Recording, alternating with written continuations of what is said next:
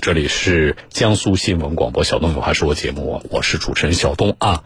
嗯，我们最近呢接到了南京有一个公寓的项目，叫做吴越广场，在南京建邺区。他们的业主集中跟我们反映说，今年八月初的时候呢，南京建业吴越广场的公寓项目正式交付给业主了。大家收房之后呢，原本是按照计划入住到精装房的，因为是精装交付，或者。对于部分毛坯房啊，有的业主就要装修了，结果却发现房子问题百出啊，所以集中的找媒体来投诉。然后我们记者呢到现场做了调查，什么情况？我们先来听一下记者调查。现在他这个墙往里缩了三十公分，这个洗衣机有没有办法再放？那相当于如果你这个地方放个洗衣机，你进门的话，这个洗衣机对对对，全部挡死了这边。根据购买合同和开发商交付记录，郭先生买的这套单十套毛坯房，建筑面积五十三点一九平方米。套内面积三十点九六平方米，功能区都提前设置好了。可交付后，郭先生发现房子的宽度和高度都存在问题，导致预想的装修方案无法实施。记者和郭先生现场对房屋进行了测量。下面呢，我们就来实际测量一下这套房子它的实际的宽度和高度。我们先来量一下房子的宽度，拿一个尺子，我们顶到这儿。房子的宽宽度是两点六零七米，我们再来看一下高度，这会儿是在正中间，它的高度是三点零八八。我们再来看这边的一个高度，因为这边呢，它明显是又低了一个层次，就到门口的位置，它明显低了一个层次。我们再来看这个位置的它的一个高度是多少？到顶了，两点八五零。我当时买房子的时候，这个宽度应该是两米九。然后我的高度是三米三，当然含了楼板的高度。它这个楼板是不可能有这么厚的，啊，因此它是高度和这个宽度全部都已经缩水了。您自己算过您少了多少面积吗？呃，三个平方左右，两米九、两米六嘛，本身就少了百分之十嘛。它现在已经构成了欺诈，因为它交付给我的时候，所有的清单上面都是写的三十点九六，但实际上没有。不仅如此，郭先生说，他买的是带中央空调和新风系统的毛坯房。按道理，很多管道应该预埋在墙壁里，可目前的状况是，房顶和墙壁上到处都是管道，将来装修要浪费很多空间。此外，开发商预留的用于安装淋浴房的位置，防水做工也存在问题。按照规定，这个墙面，墙面的这个防水要求达到一点五的厚度，镜面要达到两个的厚度。但实际上他没有做到，你看这更不要看这这一面墙，你看这一面墙就很明显了，就这样子刷了一下，说是做过防水的。就现在我们触摸就是它明显就是就是平的。原来到你们交付的时候就要给我做，他达不到标准之后，我装修的时候我就得重新做。同样的房型，郭先生的邻居柳先生家的宽度和高度都是正常的，不过淋浴房区域的防水问题同样存在，而且卫生间也有问题。柳先生，这个墙排。排摆到排到这个辫子，马桶现在不好蹲呢。这样子在那边呢，大概十几公分，马桶装不上去，就是这个防水做的也不好，漏水有点水放下去以后水会。郭先生说，毛坯房业主几乎都有类似问题，而精装房业主的麻烦也不小。记者来到精装房业主徐女士家，在徐女士家的这个淋浴间，刚刚我们打开淋蓬头试水之后呢，它这个淋浴间外侧的这个墙角。就已经有水出来了，渗出来了，然后这边呢也都慢慢有水出来了。更加让人不可思议的就是，呃，这边呢是应该是之前维修徐女士家的地板已经被翘起来了，大家可以看到这边的角上也全是水，然后这边的地板上它的这个地原来地板的位置也全都是水。到了这户业主家，我们还没进门呢，就已经看到他家门口的这个地面上。全是水，而且这个水是顺着后面流进来的。我们看看后面到底是什么？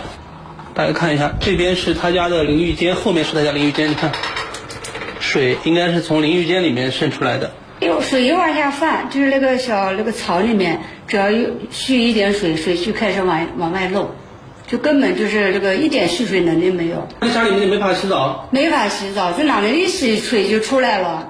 开发商说，就是底下胶没打好，把打下胶，这就完全就是防水的问题。而且现在这个地板都是发霉，我估计是从地砖底下是慢慢慢慢。我们收房的时候，呃，我没有进行过蓄水试验的时候，发霉的没有这么厉害。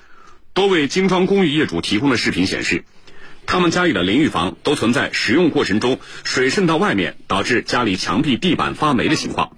原因疑似是淋浴房设计不合理，防水措施不完善。业主和南京新城万博房地产开发有限公司于经理交涉。这都是证据啊，是吧，于经理？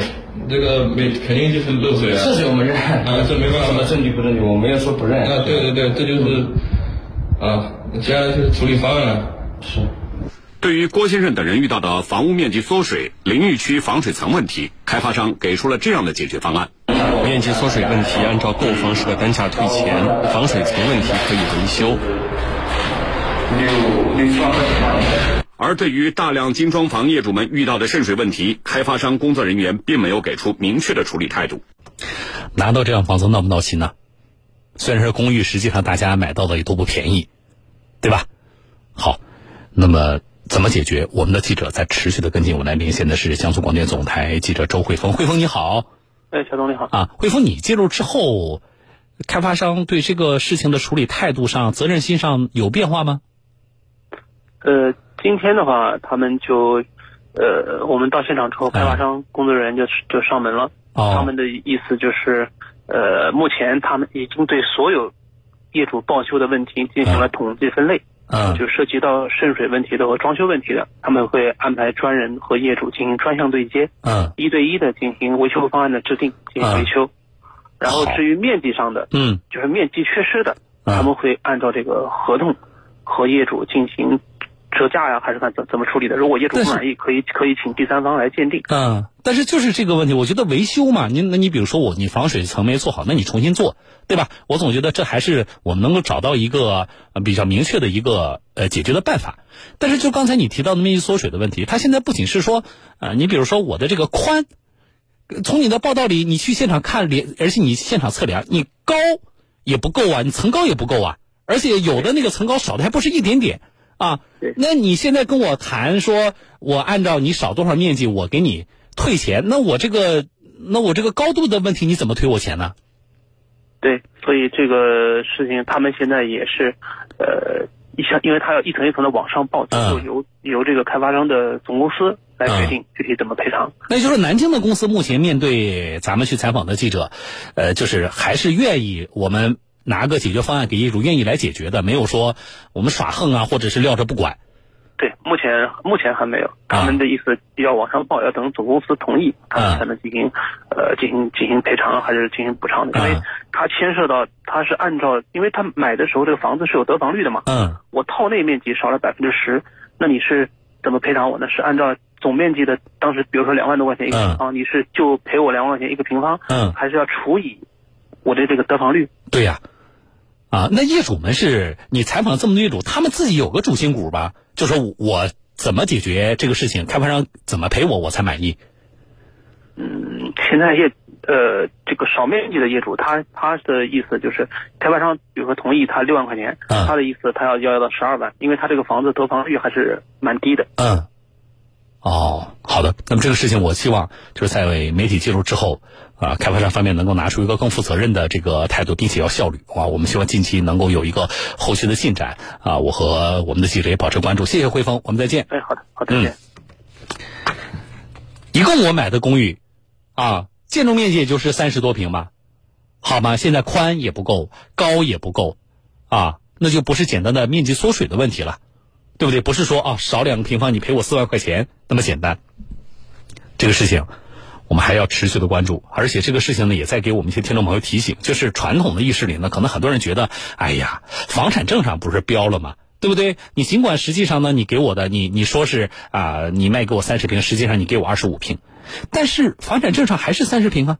我到时候转手卖的时候啊，我不还是一样，我可以卖三十平的价格吗？啊，那我就觉得无所谓了。